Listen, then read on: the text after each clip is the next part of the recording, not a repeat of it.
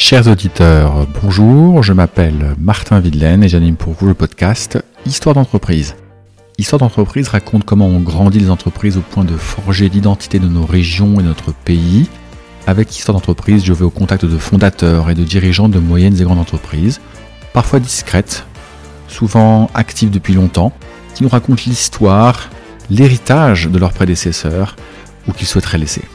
Nous nous interrogeons sur les raisons du succès passé de ces entreprises, nous évoquons les étapes parfois manquées et leurs échecs, et nous discutons des leçons qu'ils en ont tirées. Et nous nous posons une question pourquoi et comment continuer de grandir au service d'un monde de plus en plus rapide? Comprendre ce qui a fait grandir les sociétés dans le temps long pour mieux les faire grandir demain, c'est tout l'enjeu d'histoire d'entreprise. Aujourd'hui, nouveau format et nouveau type d'interlocuteur. Je suis à Nantes, reçu par la DRETS du Pays de la Loire et avec les dirigeants de deux sociétés, Life et Synoxis. Qu'est-ce que la DRETS La DRETS, c'est la direction régionale de l'économie, de l'emploi, du travail et des solidarités un peu l'État en région sans être la région elle-même, comprenez l'outil de déclinaison régionale de la politique gouvernementale décidée à Paris. Mais que fait l'apparition d'un organe public dans un podcast censé raconter l'histoire d'entreprise, pourriez-vous me demander? Eh bien, ce qui m'a frappé en rencontrant un nombre croissant de dirigeants en région, c'est un discours de plus en plus positif par ces dirigeants de l'action publique régionale et locale. Oh, bien sûr, ils se plaignent, souvent à raison, de la suradministration de notre pays et des charges que notre système leur demande d'assumer. Mais il souligne aussi l'amélioration de la compréhension et de l'accompagnement de l'État dans leurs problématiques de chef d'entreprise. J'ai donc voulu aller voir de plus près et les Pays de la Loire ont eu l'amabilité de bien vouloir me recevoir et répondre à mes questions. Je profite de ce message pour les remercier publiquement. Nous sommes six autour de la table aujourd'hui, dont Jean Rérol, chef du service économique de l'État dans la région. Ce n'est pas commun que de tels services prennent la parole, elle est souvent laissée aux politiques, c'est ce qui la rend d'autant plus riche d'après moi. À 6, nécessairement, la discussion a été plus longue. Nous avons donc coupé l'épisode en deux parties. Dans les premières 45 minutes, vous découvrirez avec moi les missions de la Pourquoi et comment accompagne-t-elle les entreprises? Et comme un exemple vaut mieux que tous les bons discours, nous écouterons également Thomas Kreatsch, qui a cofondé Life. Life était un projet en 2018. En 4 ans, le projet est devenu une société cotée, délivrant de l'hydrogène produit à partir d'énergies renouvelables à un nombre croissant d'industriels en France et en Europe. Thomas nous raconte toute l'aide qu'il a reçue de l'État. Dans le deuxième épisode, nous écouterons cette fois Xavier Godefroy, le PDG de Synoxis. Pourtant sur un marché en croissance, Synoxis a rencontré des difficultés de trésorerie pendant le Covid, plus exactement juste après le Covid. La Banque de France, un consultant indépendant et la DRETS l'ont aidé. La société est maintenant de nouveau sur les rails. Ces deux épisodes, l'un nous racontant comment accélérer une société avec un immense potentiel et l'autre nous détaillant ce qui pourrait s'apparenter à un sauvetage, nous montrent s'il le fallait que l'État aide tous les jours nos entreprises. Écoutez ces histoires. Et pour celles et ceux qui pensent que l'État est trop présent dans notre économie, c'est personnellement ce que je pense, peut-être vous direz-vous que ces accompagnements par la DRETS ont toutes leurs justifications. C'est aussi ce que je pense. Découvrez avec moi la DRETS et l'histoire de deux sociétés nantaises, Life et Synoxis. Bonjour messieurs. Bonjour. Bonjour. Enchanté. Alors c'est un nouveau format pour le podcast euh, d'histoire d'entreprise parce qu'aujourd'hui on va pas seulement parler d'histoire d'entreprise, on va on va parler de la relation entre euh, l'État et les entreprises. Je suis à Nantes, dans cette magnifique ville de Nantes. Il fait un, temps absolument superbe. Et j'ai autour de moi euh, cinq personnes. Alors, je vais commencer donc par la DRETS, qui se présentera dans un instant, avec monsieur Jean Rérol, monsieur Jean-Philippe Beau, monsieur Franck Rambaud. Et puis, on a deux sociétés. À ma droite, euh, Thomas euh, Créatch, c'est comme ça qu'il faut prononcer Exactement. Merci, de la société Life, qui va nous raconter sa belle aventure accompagnée euh, de l'État. Et puis Xavier Godefroy à ma gauche. Alors messieurs, je vais vous demander de vous présenter. Merci beaucoup. Donc Jean Rérol, moi je suis chef du service économique de l'État en région au sein de la DRETS Pays de la Loire. Et je suis également chargé de mission économie au SGAR, donc auprès du préfet de région. Mon métier avec euh, mon équipe, c'est de déployer les politiques euh, de l'État en matière d'industrie euh, sur le territoire, donc assurer le dernier kilomètre, le relais jusqu'aux acteurs, et puis aussi une mission de feedback, voilà, d'appuyer l'administration centrale, le ministère de l'économie sur la décision sur ces politiques. Super, vous allez nous raconter ça un peu plus en détail dans la foulée. Monsieur Rambaud. Oui, bonjour. Donc, euh, au sein du service économique de l'État, donc j'occupe les fonctions de référent unique aux investissements, référent ETI Pays de la Loire et chef de projet filière et industrie du futur. Alors, ces missions sont axées sur l'accompagnement des entreprises et des filières industrielles. Ah, ça en fait des choses. Super. Et Monsieur Beau? Eh bien écoutez, moi aussi j'appartiens à ce beau service euh, économique de l'État en région et avec une casquette un peu particulière puisque j'ai une mission de commissaire aux restructurations et à la prévention des difficultés des entreprises. C'est très long, c'est assez explicite et pour la petite histoire, ça remplace les commissaires au redressement productif. D'accord. Voilà. D'accord, d'accord. Donc vous intervenez avant qu'il y ait des problèmes et puis pendant qu'il y en a. Euh, on en reparlera tout, tout, le long de la chaîne, on va dire ça comme ça. Difficultés des entreprises au sens large. Je comprends. Xavier, vous voulez nous présenter un petit peu Synoxis et vous-même? Oui, alors euh, bah, pour moi ça va être rapide. Donc euh, Xavier Godefroy, j'ai 56 ans et j'ai racheté il y a une quinzaine d'années maintenant l'entreprise Synoxis, qui est alors qui n'est pas une ETI, ce sera, ce sera l'année prochaine. Euh, on est PME pour le moment. c'est déjà très bien. Euh, voilà, c'est déjà pas mal. Euh, et en fait, Synoxis, c'est une entreprise qui est dans la transformation des matières plastiques. En sous-traitance de, de, beaucoup de donneurs d'ordre et qui a comme technologie l'usinage et la chaudronnerie des matières plastiques. Pour être un peu plus précis, la chaudronnerie, ça reprend les, des techniques de pliage, de formage, de polissage, euh, de torture des matières plastiques. Et, nos matières sont des plaques ou des tubes. D'accord, d'accord. Et vous êtes basé dans la région de Nantes? Et on est à 15 km de Nantes, euh, entre Nantes et Anceny. Magnifique. Et Thomas Criach Thomas Bonjour. Euh, donc oui, donc Thomas Criach, je suis associé fondateur donc à, l'entreprise de Live. J'en suis aujourd'hui le directeur technique. Notre volonté chez Life, nous, c'est de gagner le combat, gagner le combat contre le, changement climatique, et on souhaite euh, le gagner grâce à l'hydrogène. On est une entreprise donc créée en 2017. On est aujourd'hui une centaine de personnes, entreprise ligérienne à Nantes, basée à Nantes, avec un premier site de production euh, en Vendée. On est maintenant un peu plus de 200 personnes, et peut-être que je dirai un petit mot sur euh, en quoi l'hydrogène permet de, décarboner aujourd'hui notre monde et comment nous on le produit. Ouais, on va, on va en parler au moment où on parlera du rôle que vous avez eu avec, avec la région. Ça, je pense, ça intéressera euh, évidemment tout le monde. Alors, une des raisons aussi pourquoi on a, on a Life et Synoxis autour de la table aujourd'hui euh, en face de l'État et l'État en face de ces deux sociétés, c'est que ce sont deux sociétés dont les problématiques ont été très très différentes. Euh, Synoxis, Xavier nous racontera ça, euh, est passé par un moment particulièrement difficile et a été aidé par, par la région. Euh, et puis euh, par la région, par l'État, pardon. Et puis, euh, et puis Life, bah, c'est un peu l'inverse. On, est dans une dynamique de très forte croissance. Et, et, ça n'a pas empêché l'État d'aider Life à, être dans cette dynamique de croissance et, d'aller plus vite et plus fort et de manière plus sécurisée.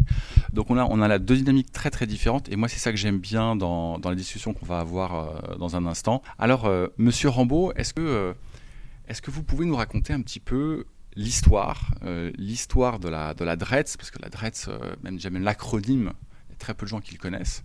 Comment est née la DRETS, son rôle essentiellement. Là, vous, quand vous êtes présenté, vous avez déjà un peu donné quelques idées de, de, votre, mission, mais ce qui va intéresser les auditeurs surtout, c'est comment votre mission a évolué. Ça a commencé vraiment quand euh, Jusqu'où on peut remonter Les Vendéens sont, sont, un peu connus pour être un tout petit peu autonome, on va dire. Et la relation avec l'État, elle, a été euh, particulière dans l'histoire de la France. Est-ce que vous pouvez nous raconter un petit peu ça? Euh, donc les directions régionales de l'économie, de l'emploi, du travail et des solidarités. Les DRETS, euh, donc elles intègrent dans leur champ de compétences aujourd'hui l'ensemble des missions exercées au niveau régional. donc sont, ce sont, et celles de la DRETS et celles portées par la direction régionale de la cohésion sociale, les ex-DRCS. Ce sont les missions en matière de développement de l'emploi, du développement et de sauvegarde des entreprises, de la politique du travail, d'inspection du travail, de concurrence, de consommation et de répression des fraudes, de cohésion sociale, d'insertion sociale et professionnelle, de prévention et de lutte contre les exclusions. D'accord. Donc, le service économique de, l'État au sein de, de la DRETS est intervenu euh, dans le cadre euh, dernièrement de, France Relance et de la crise, euh, de la crise sanitaire pour déployer des, outils tout d'abord d'urgence puis de soutien aux investissements industriels. dispositif d'urgence pour tout d'abord également relancer des, pans d'activité économique. Hein. On, peut, on peut parler par exemple de la fabrication des euh, respirateurs. Il a fallu relancer toute une chaîne logistique de fabrication de composants, par exemple. D'accord. Mais typiquement, dans ces cas-là, que, fait l'État concrètement? Parce que l'entreprise, voilà, ses commandes sont à l'arrêt. Ou quasiment, en tout cas je pense à, je pense à la période du Covid. Qu'est-ce que vous avez fait concrètement pour que cette entreprise puisse se relancer? Donc en fait, on est parti des besoins de donneurs d'ordre qui nous ont expliqué euh, quels, étaient les composants où on avait des ruptures, euh, des ruptures logistiques. Et notre rôle a été euh, ben, d'appeler chaque dirigeant d'entreprise qui participait dans cette chaîne logistique pour les informer du niveau de criticité et de l'importance de leur production et pour, ben, pour remettre en place toutes ces chaînes de production. Donc, c'est-à-dire faire des courriers aussi, par exemple, pour euh, ben pour, pour dire aux salariés aussi qu'ils participaient sur, euh, voilà, sur des activités stratégiques et de fabrication de composants. Et on a réussi à, ainsi à remonter euh, toute la chaîne logistique pour voilà, accélérer une reprise et permettre des livraisons à temps par rapport aux attentes des donneurs d'ordre. D'accord, donc vous avez réencouragé ou encouragé la remise en production des, des, des, fournisseurs de, de, certaines entreprises. par exemple, avec des courriers de soutien euh, que les dirigeants pouvaient adresser euh, aux salariés. Donc il y a eu un ensemble de euh, voilà d'actions qui ont été faites pas à pas pour, pour relancer tout un pan de l'économie.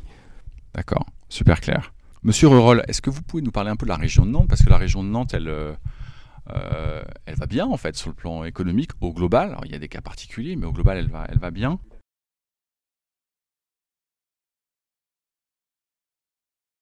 On peut considérer que c'est une région qui va bien. Euh, on a le deuxième plus faible taux de chômage en France.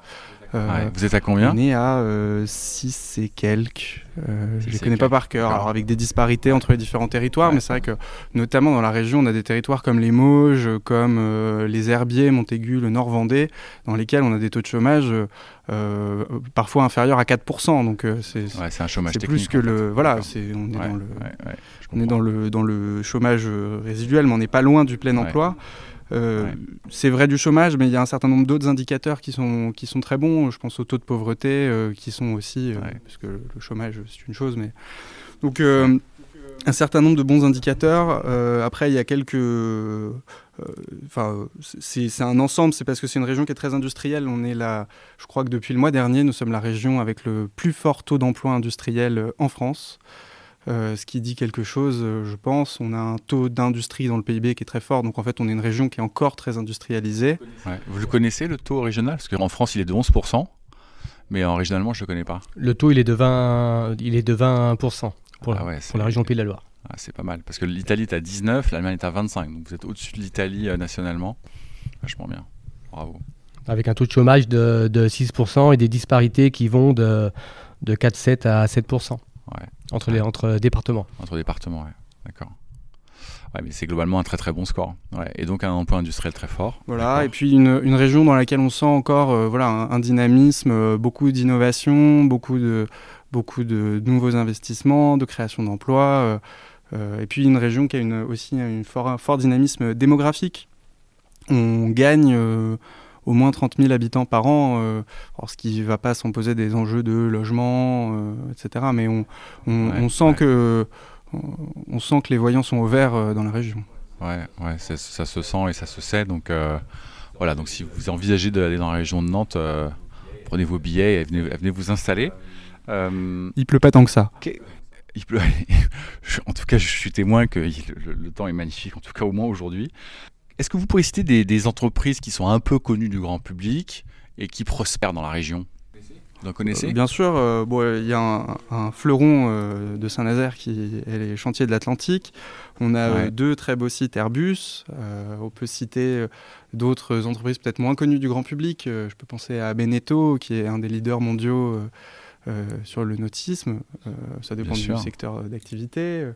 Mais on a aussi euh, des leaders sur l'agroalimentaire, Sodebo, Fleury Michon, Lactalis. On a un très beau site Renault au Mans qui fait tous les châssis du groupe Renault. et puis je dirais que peut-être il y a moins de grands donneurs d'ordre identifiés dans la région que dans d'autres régions, mais euh, ce qui est très fort et très prégnant dans la région, c'est son tissu de PME et de TI industriels. Euh, et notamment, on peut penser euh, au département de la Vendée, où il n'y a pas forcément de grands noms qui ressortent, et pourtant, mais en revanche, c'est très, extrêmement industriel et très dynamique économiquement. Est-ce qu'il y a des aujourd'hui euh, dans la région, euh, Monsieur il, il, y a des filières. Vous parlez d'industrie, euh, que c'était relativement industriel. Est-ce qu'il y a des filières plus particulièrement euh, qui, sont en train de ressortir, qui prennent, un, qui tirent un peu plus la, la région que d'autres? Il y, a, il y a beaucoup de, vous, vous, citiez l'agroalimentaire, vous avez cité l'automobile, vous avez cité l'aérospatial. Oui, alors toutes ces, toutes ces filières ont des dynamiques un peu, euh, un peu différentes. En ce moment, dans les filières qui ont vraiment le vent en poupe, il y en a une qui est très importante pour l'État et euh, pour, pour tout, nous tous français, c'est celle des énergies marines renouvelables, parce qu'elles vont jouer un rôle très important dans euh, nos, nos, notre production d'électricité si on veut réussir à décarboner notre économie ces énergies marines renouvelables, euh, donc euh, tout ce qui est euh, éolien, éolien en mer, éolien flottant, éolien en mer, tout ouais. ça, beaucoup de choses vont se produire, vont s'assembler, vont se fabriquer à Nantes, à Saint-Nazaire. On a déjà un site de production de nacelles pour les éoliennes de General Electric à Saint-Nazaire, mais on, on a l'ambition de, enfin, on a le premier parc éolien flottant qui est en, en construction en tout cas le premier de la façade euh, ici qui est en construction à Saint-Nazaire. Et puis euh, euh, on va pas s'arrêter, on va faire, euh, on va installer 2 gigawatts d'éolien euh, en, en, mer, mer. chaque année. Donc là voilà. Donc sur le, vraiment ça c'est une filière qui crée déjà beaucoup d'emplois et alors 2 gigawatts, pardon je vous coupe, pour, pour, pour, notre DIMAT, il faut situer un peu les ordres de grandeur, parce que dans l'énergie, on, on, confond vite l'énergie, les capacités, les puissances installées, etc. Euh, une, centrale nucléaire, c'est de l'ordre de 1 gigawatt installé. Donc quand on dit 2 gigawatts, on est en train de parler de l'équivalent de environ, parce que ça dépend du nombre de réacteurs, de deux centrales nucléaires, ce qui est juste monstrueux. Oui, oui et on, est convaincu que ça va créer énormément d'emplois euh, sur le territoire euh, et euh, qu'il y a encore beaucoup d'innovations j'ai eu encore euh, aujourd'hui, on ne sait pas encore euh, quelle technologie de flotteur on va utiliser pour faire de l'éolien flottant. Donc il y a encore beaucoup d'enjeux technologiques sur ces filières euh, qui sont des enjeux absolument passionnants, passionnants pour, pour l'État et pour, avec des, des, beaux, des beaux challenges pour les industriels. Dans, dans les autres filières extrêmement dynamiques de la région, on peut penser à, on peut penser à la santé. Voilà, euh, à Nantes, historiquement, on a beaucoup investi sur. Euh, il y a beaucoup d'entreprises qui sont lancées sur les biotechnologies et sur l'immunologie. Et il se trouve que c'est des technologies qui aujourd'hui sont extrêmement porteuses. Euh, le chiffre qu'on donne en général, c'est que euh, par le passé, 9 médicaments sur 10 euh, qui étaient mis sur le marché provenaient de la chimie. On pense que dans le futur, ce sera 1 sur 2, le 50% restant provenant des biotechnologies. Donc c'est vraiment des, technologies qui ont le vent en poupe et Nantes est une des capitales européennes euh, sur le développement de ces médicaments-là, avec des fleurons euh, qu'on connaît comme Valneva, comme Osimmuno voilà, quelques, quelques belles entreprises de biotechnologie dans la région. D'accord. Elles se sont installées récemment ou elles, ou elles, ou elles étaient déjà là depuis quelques temps déjà? C'est assez historique, euh, mais je pense que voilà, euh, c'est toujours une technologie qui arrive à maturité et d'un coup un écosystème qui, développe, qui, qui se développe qui, et qui, qui développe, explose. Hein. Bon, bah, magnifique. Monsieur Rambaud évoquait les, les, les missions euh, de la DRETS. Les missions ont fortement évolué. Il y a eu plusieurs mouvements. Il y a eu un mouvement de, avec la loi euh, NOTRe de, partage de la compétence économique avec euh, du développement économique avec les conseils régionaux qui ont été fortement responsabilisés. Puis c'est au même moment qu'on a euh, constitué des grandes régions. Ça n'a pas été le cas en Pays de la Loire, mais ça a été le cas dans beaucoup d'autres endroits. Et donc, dans le même mouvement, il y a eu l'idée de se dire que si on demande aux régions de prendre le lead sur le développement économique, il faut que l'État se mette un peu en retrait euh, et puis qu'il n'a pas besoin de... S'il confie la responsabilité aux régions, il ne va pas faire le travail en double. Donc, euh, à ce titre-là, euh, les services de l'État, notamment, ont, ont largement diminué en effectif euh, et en mission pour laisser la place aux conseils régionaux Au conseil et se recentrer sur quelques missions euh, qui sont, euh, on est sur un podcast destiné aux entreprises, core business. Euh, les entreprises ouais. en difficulté, euh, les, euh, le soutien à l'innovation, tout ce qui est accompagnement réglementaire, aux gros investissements. D'accord. Voilà, ce type de mission. D'accord. Après, sur, la, sur le, la constitution de la DRETS par rapport à la directe, l'idée c'était d'intégrer le champ de la cohésion sociale avec les équipes qui jusqu'ici s'occupaient d'accès et de retour à l'emploi. Euh, avec l'idée qu'il y a un continuum entre des, qu'une façon d'intervenir pour soutenir les populations les plus précaires et les plus éloignées de l'emploi, c'est aussi de les aider à en retrouver un.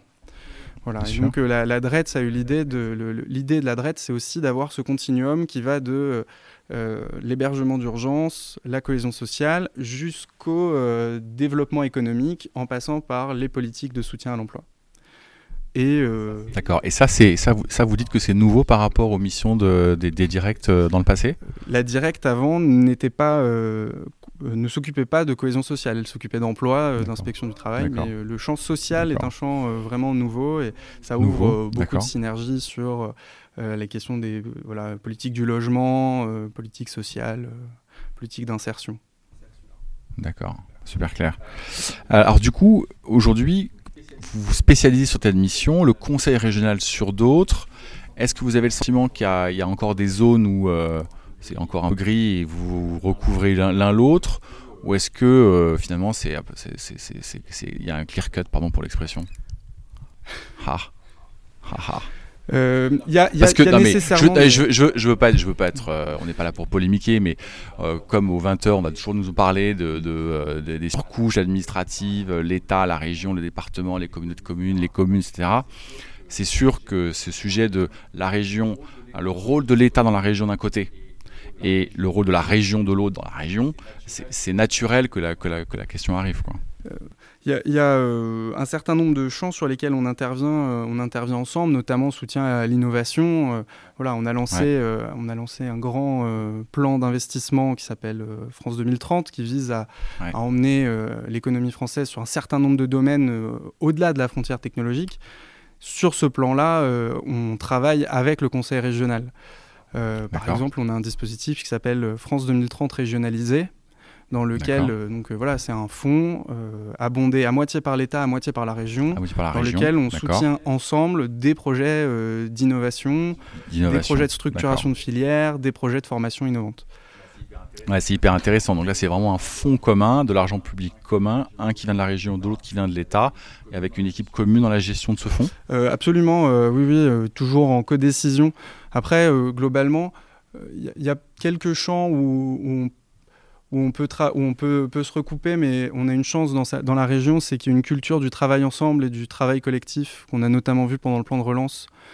Euh, on a l'habitude de euh, travailler ensemble, de se parler, euh, et ça nous a beaucoup aidé pour, venir en aide aux entreprises pendant le plan de relance. Notamment, voilà, le, conseil régional était à nos côtés pour promouvoir les dispositifs. Quand on promeut un plan sur l'innovation, le conseil régional est aussi là pour travailler avec nous. Et euh, en général, euh, on se marche pas sur les pieds. Quoi. Super, super. Est-ce que vous avez envie de dire un mot encore euh, plus particulièrement sur le rôle de l'adresse, comment elle a évolué, son histoire, avant qu'on passe au, cas de, de, Synoxis et de, et de Life? Peut-être qu'on peut évoquer le, plan France 2030. Donc aujourd'hui, l'objectif de l'État, c'est d'investir 50 milliards sur les 5 prochaines années dans des secteurs, dans, dans 10 secteurs de pointe où euh, l'économie française envisage de dépasser euh, la frontière technologique actuelle, donc en investissant, comme euh, on l'a cité précédemment, dans la recherche académique, l'innovation des entreprises et leurs investissements, avec une méthode qui privilégie la prise, de, risque et le soutien aux acteurs émergents, typiquement des startups technologiques. Donc c'est vraiment l'axe de, travail euh, aujourd'hui de, de l'adresse et du service économique de l'État. Euh, par rapport à la question euh, évoquée précédemment, c'est vrai qu'aujourd'hui, des entreprises qui ont des, des, marchés, enfin des investissements de renouvellement, sont plutôt orientées vers les services régionaux pour concentrer les, services, les, les, les, actions du service économique de l'État sur vraiment des acteurs émergents, de rupture. voilà, donc c'est un petit peu notre ADN aujourd'hui sur, sur nos accompagnements en région par les services de l'État. Et donc typiquement, euh, quand vous disiez le plan de relance 2030, vous focalisez sur des technologies de rupture, sur de l'innovation, et puis à l'instant, euh, Monsieur Roll nous disait oui, mais on a aussi un fonds commun. État-région. Typiquement, le fonds commun État-région, lui, il investit peu sur quel type de projet? Il investit également sur des projets euh, très innovants, avec une vraie prise de risque des industriels, il investit surtout sur des projets euh, dont les montants sont moins importants que ceux qui vont pouvoir se présenter aux appels à projets nationaux. Euh, donc en général, vous pouvez, vous pouvez donner des ordres de grandeur un bien petit sûr, Avec le avec le fonds régional, on va être plus en capacité d'aider des projets euh, typiquement d'un million d'euros ou, éventuellement jusqu'à deux.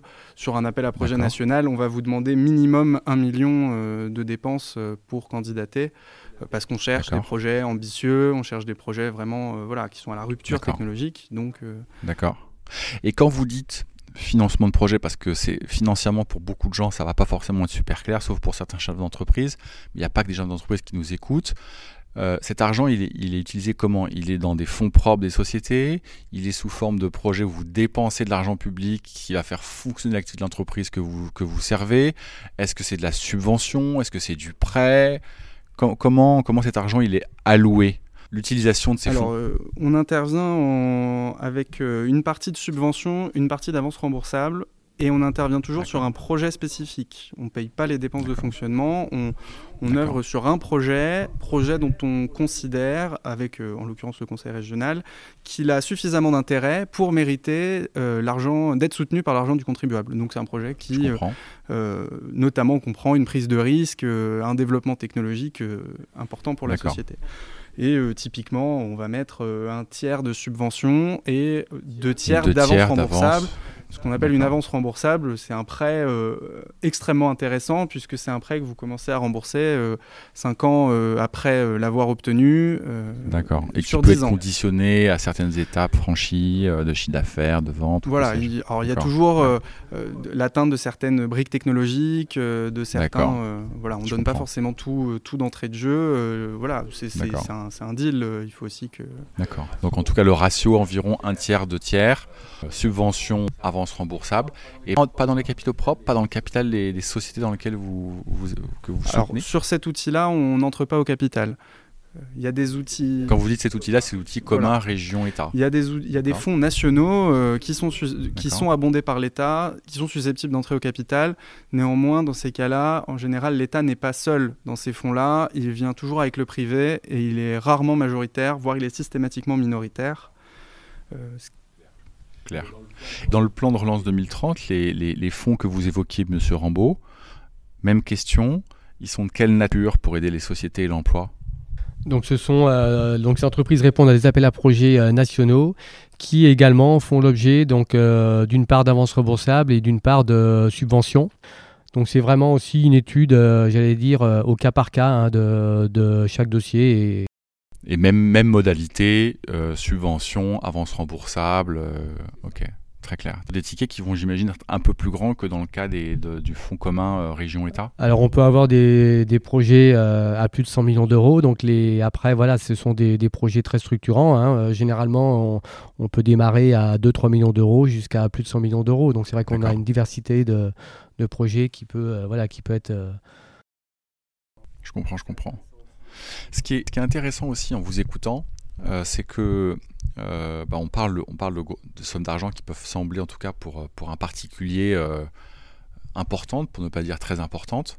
Et en même temps, quand on, quand on vous écoute, on comprend bien que c'est pour soutenir l'entreprise et donc l'emploi qu'il y a derrière.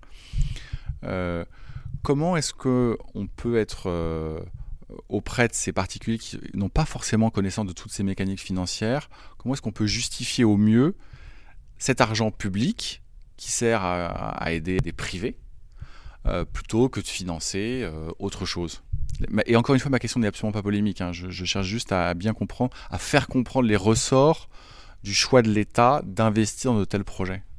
Alors je peux prendre, euh, prendre l'exemple d'un projet récent qui n'est pas encore financé, hein, la décision, mais donc nous avons été contactés, je peux en parler assez aisément puisqu'il y a eu un communiqué de presse à ce titre. Il y a aujourd'hui une ETI régionale et une PME régionale qui ont décidé de s'associer pour créer une fonderie aluminium.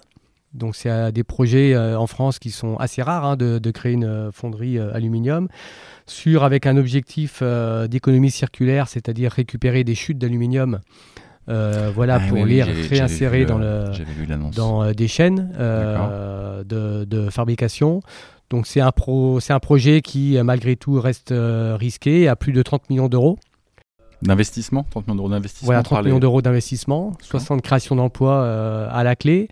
donc nous sommes aujourd'hui après accompagner voilà, cette ETI e et cette PME pour bah, essayer de, de structurer voilà, le, le, business plan dérisquer également le volet administratif. Hein. on met en place des comités de procédure présidés par les préfets en relation avec l'ADREAL sur les volets ICPE. Donc voilà, ce sont des, des, comités qui fonctionnent très bien, qui permettent de rassembler toutes les, tous les services de l'État autour de la table euh, pour partager le projet, pour, voilà, pour partager, partager le business plan, les risques, euh, se mettre d'accord sur un planning prévisionnel aussi. Euh, voilà, pour... Il y a aussi pour le grand public, je crois qu'on on n'insiste pas assez pour dire que les, les aides de l'État en général, qui a eu notamment pendant la période Covid et, autres, et qui sont euh, mise aussi pour des, développements de, nouveaux business, etc. En fait, ce sont euh, essentiellement à revenir. des avances remboursables ou des prêts. Bien sûr. Donc en fait, c'est de l'argent public, certes, euh, qui, mais qui va être qui a, qui a, vocation à être remboursé par les entreprises. Et donc effectivement, ça dérisque un petit peu et ça soulage le, le, chef d'entreprise du, du, poids et, les banquiers aussi, dans la caisse de l'État. Ça les dérisque un petit peu, mais il y, a, y a vocation quand même euh, à rembourser, à, ce que l'argent revienne dans les caisses de l'État. Je dirais aussi que c'est des, des, investissements qui sont faits sur des objectifs qui ne sont pas des objectifs, euh, qui sont des objectifs de société. Euh, quand on investit dans France 2030, on investit pour, quand on investit dans Life, on investit pour décarboner notre économie et notre mix énergétique. Quand on investit euh, pour euh, l'avion bas carbone, on investit pour permettre aux gens de se déplacer euh, sans émettre de CO2. Quand on investit dans les biotechnologies, mm. on investit pour permettre aux gens de mieux se soigner demain. Je, crois mm. que c'est ça mm. aussi vraiment l'idée du plan France 2030 qui n'est pas un plan de relance, qui est vraiment un plan d'investissement dans la, dans, la, recherche, c'est de, de contribuer à des grands objectifs de société. Et je crois qu'à ce titre-là, ça me paraît raisonnable de penser que l'État prend une partie du risque de ces développements technologiques. Et c'est à ce titre-là qu'on se soutient. Euh, Ouais, et puis vous avez dit plusieurs choses. Vous avez dit qu'il y avait de la subvention, vous avez dit aussi qu'il y avait donc des avances remboursables, enfin c'est de la dette, pour, pour, pour, dire, pour appeler un chat un chat. Et puis euh, M. Rambaud parlait de dérisquer le projet, donc c'est aussi un accompagnement dans l'ensemble des démarches administratives pour pas que les actionnaires, les investisseurs, les dirigeants se retrouvent coincés à un moment dans le processus pour faciliter ce processus en respectant la législation, mais en allant plus vite aussi. C'est ça que je comprends. Très clair. Alors, on va, on va parler plus spécifiquement de, de Life et de Synoxis. On commence par quoi? Par qui? Comme vous voulez. Alors, on va commencer par Life. Allez. Alors, Thomas, est-ce que vous pouvez nous, nous présenter Life en, en, quelques mots avant qu'on parle du projet que vous avez mené avec, avec la DRET Oui, bien sûr. Donc, euh, comme je disais tout à l'heure en introduction, euh, ce qu'on souhaite c'est, chez Life, c'est en effet gagner le combat et gagner le combat contre le changement climatique. Et, l'hydrogène en est, euh, en est une solution à différents niveaux. Euh, déjà d'une part sur la mobilité. Euh, donc l'hydrogène permet aujourd'hui de décarboner la mobilité. Alors vous fabriquez de l'hydrogène Alors nous on, produit de l'hydrogène, tout à fait. On va commencer par le début. Donc vous fabriquez l'hydrogène, ça c'est votre métier. Oui, tout à fait. Ok. Donc nous on produit l'hydrogène. Donc bon, si on commence par là, je voulais expliquer à quoi servait l'hydrogène, mais du coup j'en parlerai après. Euh, donc on produit l'hydrogène. En effet, aujourd'hui il y a déjà de la production d'hydrogène qui existe. Le problème c'est qu'elle est produite cet hydrogène à partir d'énergie fossile, donc par réformage du gaz naturel. Donc quand vous produisez aujourd'hui 1 kg d'hydrogène, vous émettez entre 10 et 15 kg de CO2. Donc nous, c'est ça qu'on a voulu transformer, pouvoir produire de l'hydrogène, mais l'hydrogène qui soit entièrement renouvelable. Donc c'est notre particularité.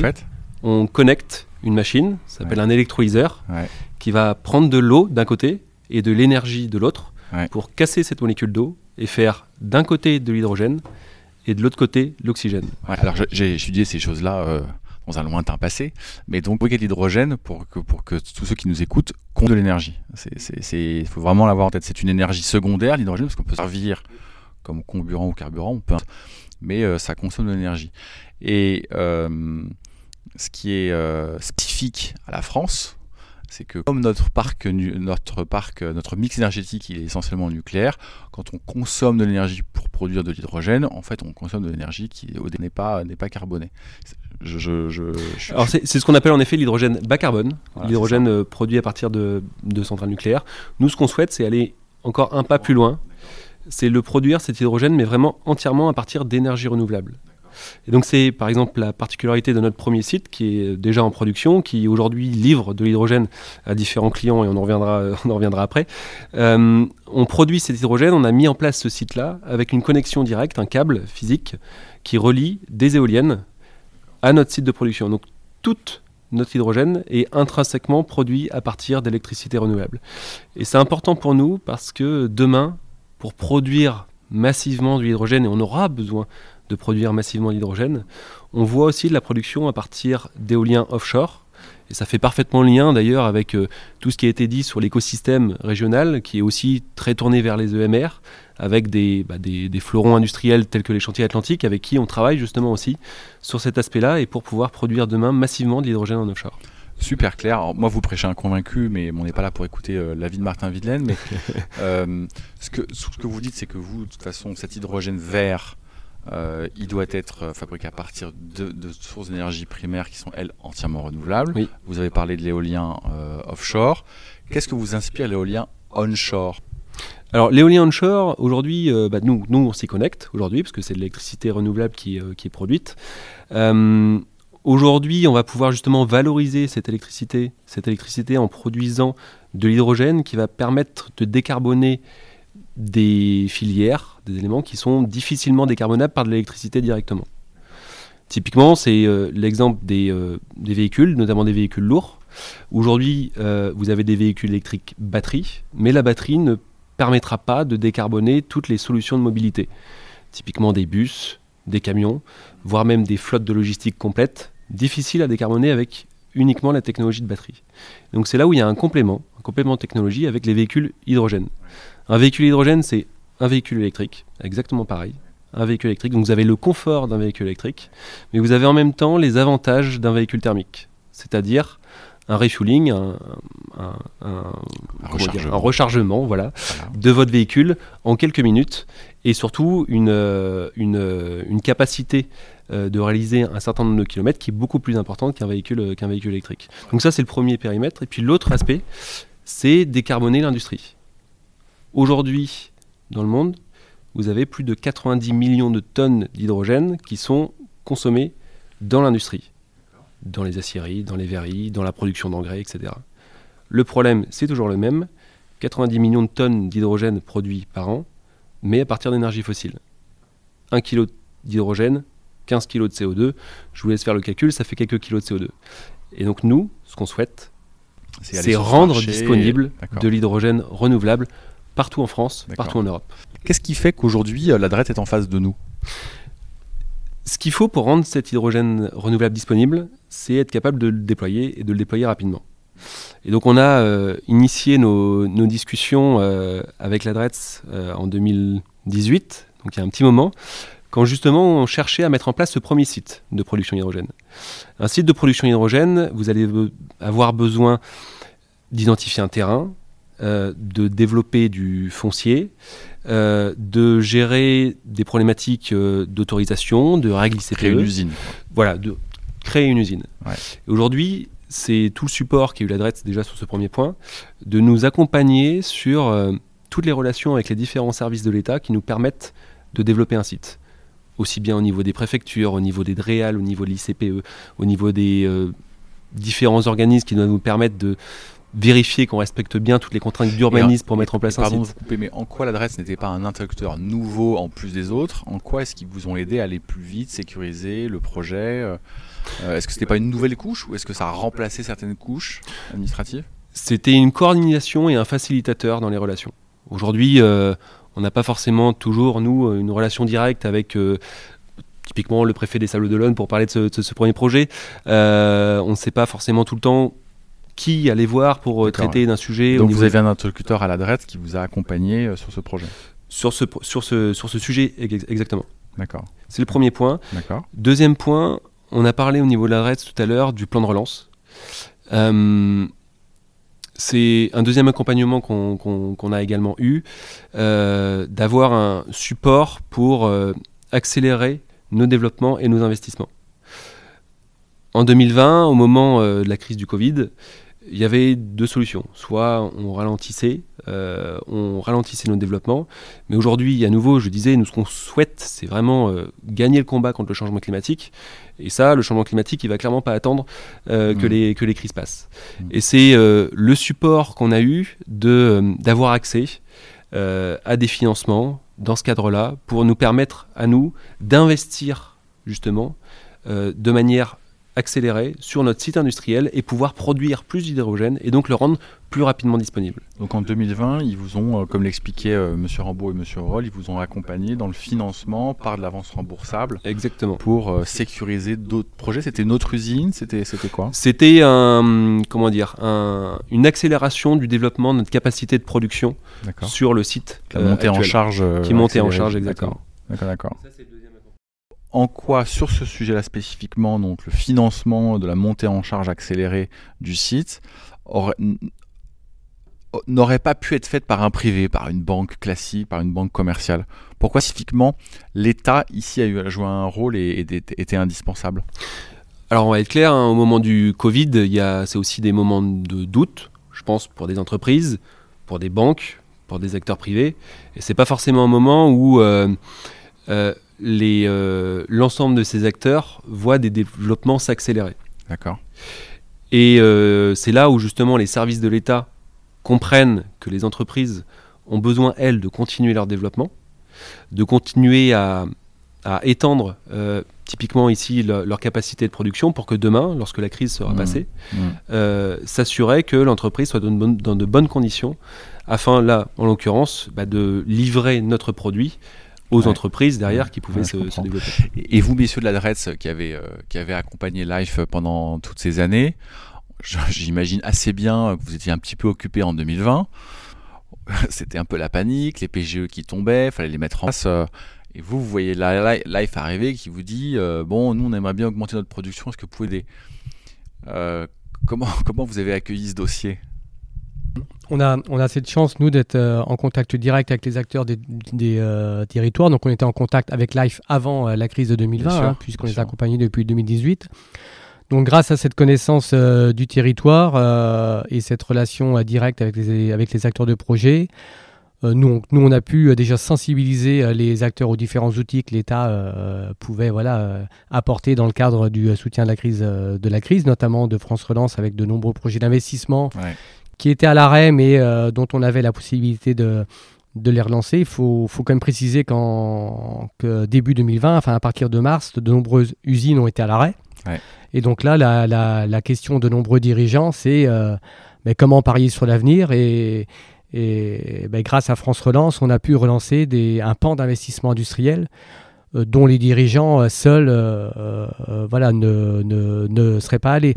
Et ce qui explique aujourd'hui, euh, je pense, euh, la, réussite aussi industrielle en France avec, euh, avec un taux de chômage qui est très faible, c'est que grâce au, plan de relance, les investissements en France, y compris pendant la crise sanitaire, ont été, ont été lancés.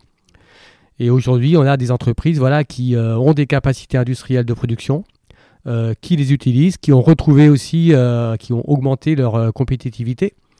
Euh, et donc, euh, voilà, c'est aussi euh, les fruits aujourd'hui d'une d'une réussite d'une politique nationale ben, qui paye ses fruits voilà, avec, les, voilà, avec des, une activité qui et, est. Et on peut parler en exemple et en chiffres.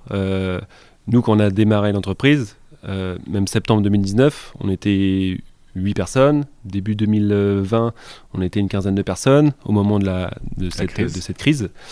Aujourd'hui, et grâce à tout ce soutien, on est, on est plus de 100 personnes on produit l'hydrogène et on livre de l'hydrogène à des entreprises ligériennes qui se sont aussi développées justement grâce à cette disponibilité euh, de l'hydrogène en région. Donc c'est des retombées directes euh, bah, pour euh, des entreprises immédiatement soutenues qui permettent elles de se déployer, mais également pour les entreprises qui est à côté. Euh, aujourd'hui, nous on livre l'hydrogène euh, à Lidl qui a, qui a pu passer tout son, euh, tout son centre logistique à l'hydrogène. Il y a des stations hydrogène à Roche-sur-Yon, au Mans. donc tout ça, en fait, finalement, nous on voit en tant qu'entreprise nos retombées directes en termes d'emploi, mais je pense qu'elles sont bien plus massives au niveau de, au niveau de la région. Mais, mais ça, ça fait, ça fait absolument aucun doute. Mais c'est toujours facile a posteriori de se dire euh, bah oui, bah bien sûr que ça fait de l'effet. Et je, encore une fois, vous prêchez un convaincu. J'ai pas besoin d'être convaincu et je trouve votre projet magnifique et, l'accompagnement de l'État tout, aussi magnifique. Mais c'est toujours intéressant de revenir au moment où on doit prendre des décisions. On est en 2020, c'est le bazar total. Euh, et euh, l'État aide, tente de sauveter. Enfin, faut, faut se rappeler. Mmh. On se dit, mais comment est-ce qu'on va sauver l'économie française? Et donc, euh, je, me mets à la place de la drette qui, se dit bon, bah, il faut d'abord que je chauffe ce qui doit être sauvé. Et puis, euh, on va préparer l'après-demain, parce que c'était un peu ça, quoi. On va un peu préparer l'après-demain, on on va aider Life. Moi, c'est ça que je trouve, ouais, ça, un peu surprenant, mais c'est très beau, hein, et encore une fois. Mais ça me surprend. Ça me surprend que l'État arrive dans cette période d'incertitude, de doute, tu disais Thomas, à bah, continuer de financer des projets de croissance, pas des projets de, sauvegarde. Et, je trouve que, moi je répondrai à mon niveau, bien sûr, pas pour la mais euh, c'est marrant cet exemple-là de dire, euh, c'est fou de se dire qu'on parie euh, sur le fait, sur quelque chose dont on ne connaît pas encore les résultats. Et quand on a lancé cette entreprise, c'était exactement la même chose. On, a beaucoup parlé sur l'hydrogène des problématiques de la poule et de l'œuf ok, il y a des véhicules hydrogène, mais il n'y a pas d'hydrogène disponible, ou il y a des hydrogène disponibles, mais il n'y a, pas de, de véhicule.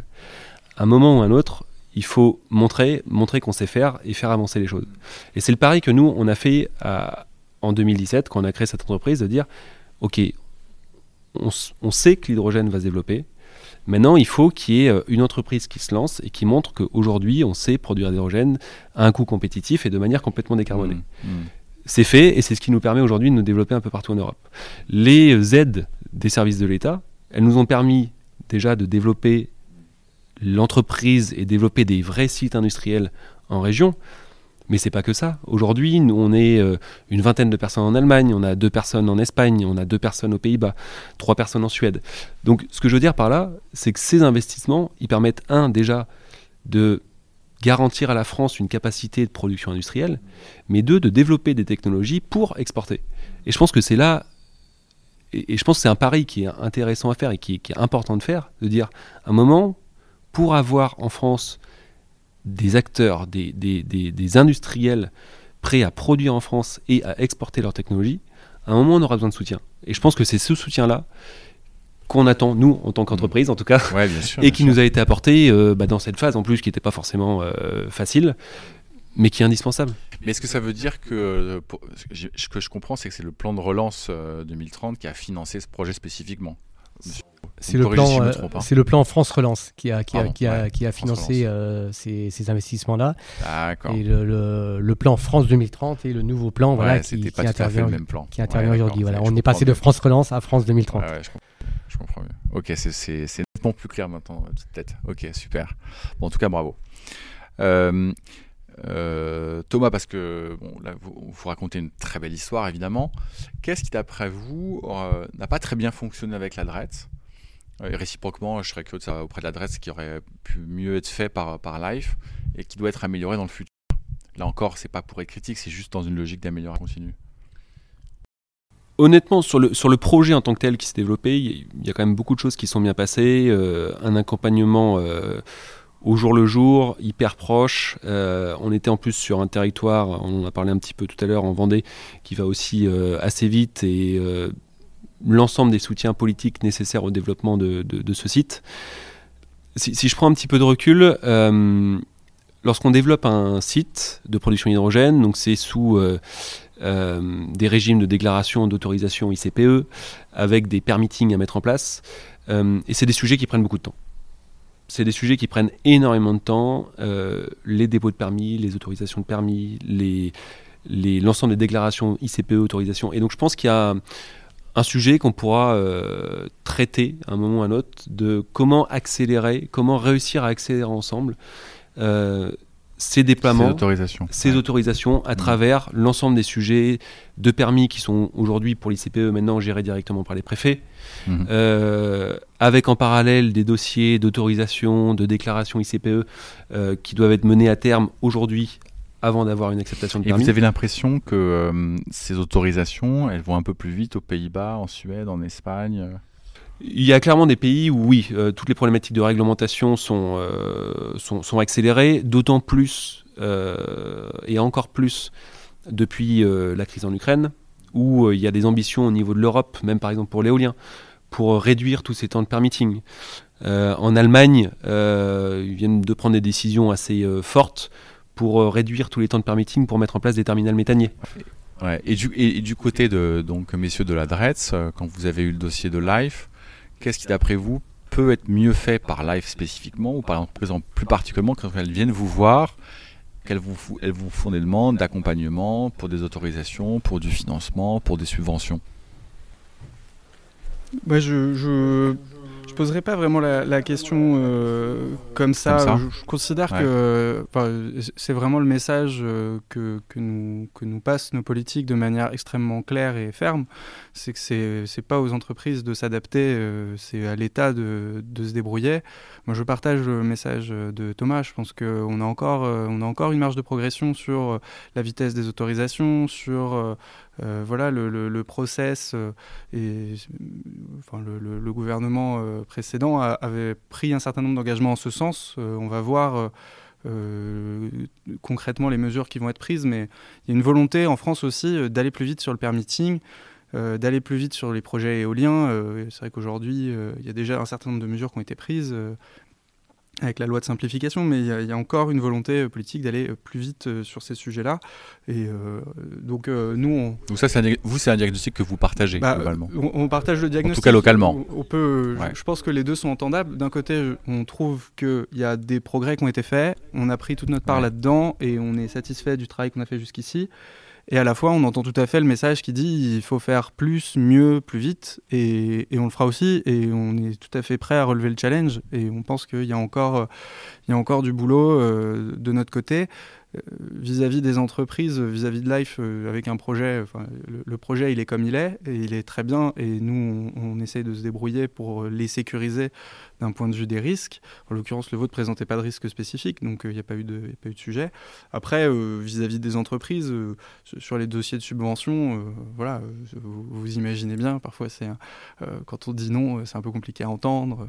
Bon, c'est toujours la même chose, mmh. mais d'un autre côté, je pense que vous, vous l'avez bien mis en valeur tout à l'heure. on peut pas, si on finance euh, tout, partout, tout le temps, euh, nos, concitoyens vont se demander ce qu'on fait de l'argent public. Et ils auront raison. Ouais, bien sûr. Très clair. Thomas, avant qu'on bascule chez Xavier, est-ce que tu voulais rajouter un mot? Dire que hum, c'est un plaisir, et je pense qu'on a fait le bon choix de démarrer euh, cette entreprise et cette usine en région Pays de la Loire. Parce qu'on a eu justement un soutien vraiment remarquable. Et alors, on l'aurait peut-être vu dans d'autres régions, j'espère. Euh, mais en tout cas, il a, été, remarquable.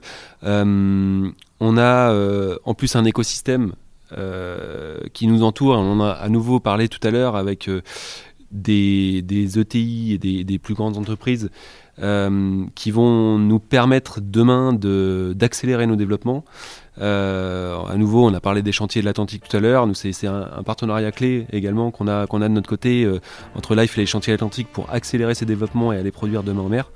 Et, euh, voilà, et on continue à travailler nous avec les, différents services de l'État pour justement euh, traiter des différents sujets qu'on aura, qu'on aura demain. On a parlé un petit peu de, de des sujets de permitting et j'ai euh, aucun doute qu'on qu sera, apporté, qu'on sera apporté des réponses. Bon, bah c'est super. Merci d'avoir écouté Jean Rérol, Franck Rambaud et Thomas Créatch. Ce qui m'a le plus marqué dans cet épisode, c'est la capacité de la et donc de l'État à financer la croissance et à accompagner Life en pleine pandémie. Il faut se rappeler le contexte de l'époque pour imaginer le sang-froid dont a dû faire preuve l'équipe de Jean Rérol. Et puis au passage, voilà un bel exemple dans lequel l'État participe à la décarbonation de notre économie en soutenant l'éolien. Ça fait vraiment chaud au cœur. Dans le deuxième épisode qui suit, nous évoquerons les difficultés passagères de Synoxis et comment l'État l'a aidé. Nous parlerons aussi de ce qui peut être amélioré dans les relations régionales entre l'État et les entreprises. Il y a matière, l'adresse ne s'en cache pas, mais beaucoup de choses sont bien ou très bien faites. À très vite.